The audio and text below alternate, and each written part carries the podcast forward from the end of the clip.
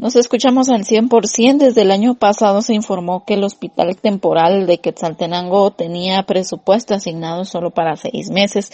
Actualmente refieren que esta es la información que todavía manejan y que dependerá del comportamiento de la pandemia para eh, definir si estarán funcionando solo el primer semestre del año o podrían ampliar esta situación. Esto explica Noé Colop, que es el eh, jefe del Hospital Temporal de Quetzaltenango. Estamos a cargo de la unidad ejecutora que es el Hospital Regional de Occidente. Pues nos hicieron llegar esta información que había presupuesto hasta para funcionar a mediados de este año.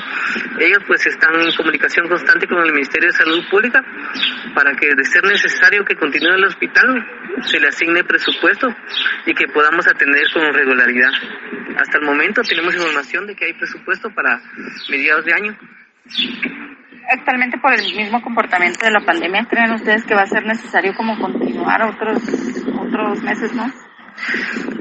Es un poquito difícil determinar si es muy necesario que continúe porque esta pandemia se ha comportado de una forma muy variable. Cabe mencionarles que en enero tuvimos muy pocos pacientes y ahorita está nuevamente aumentando el número de casos.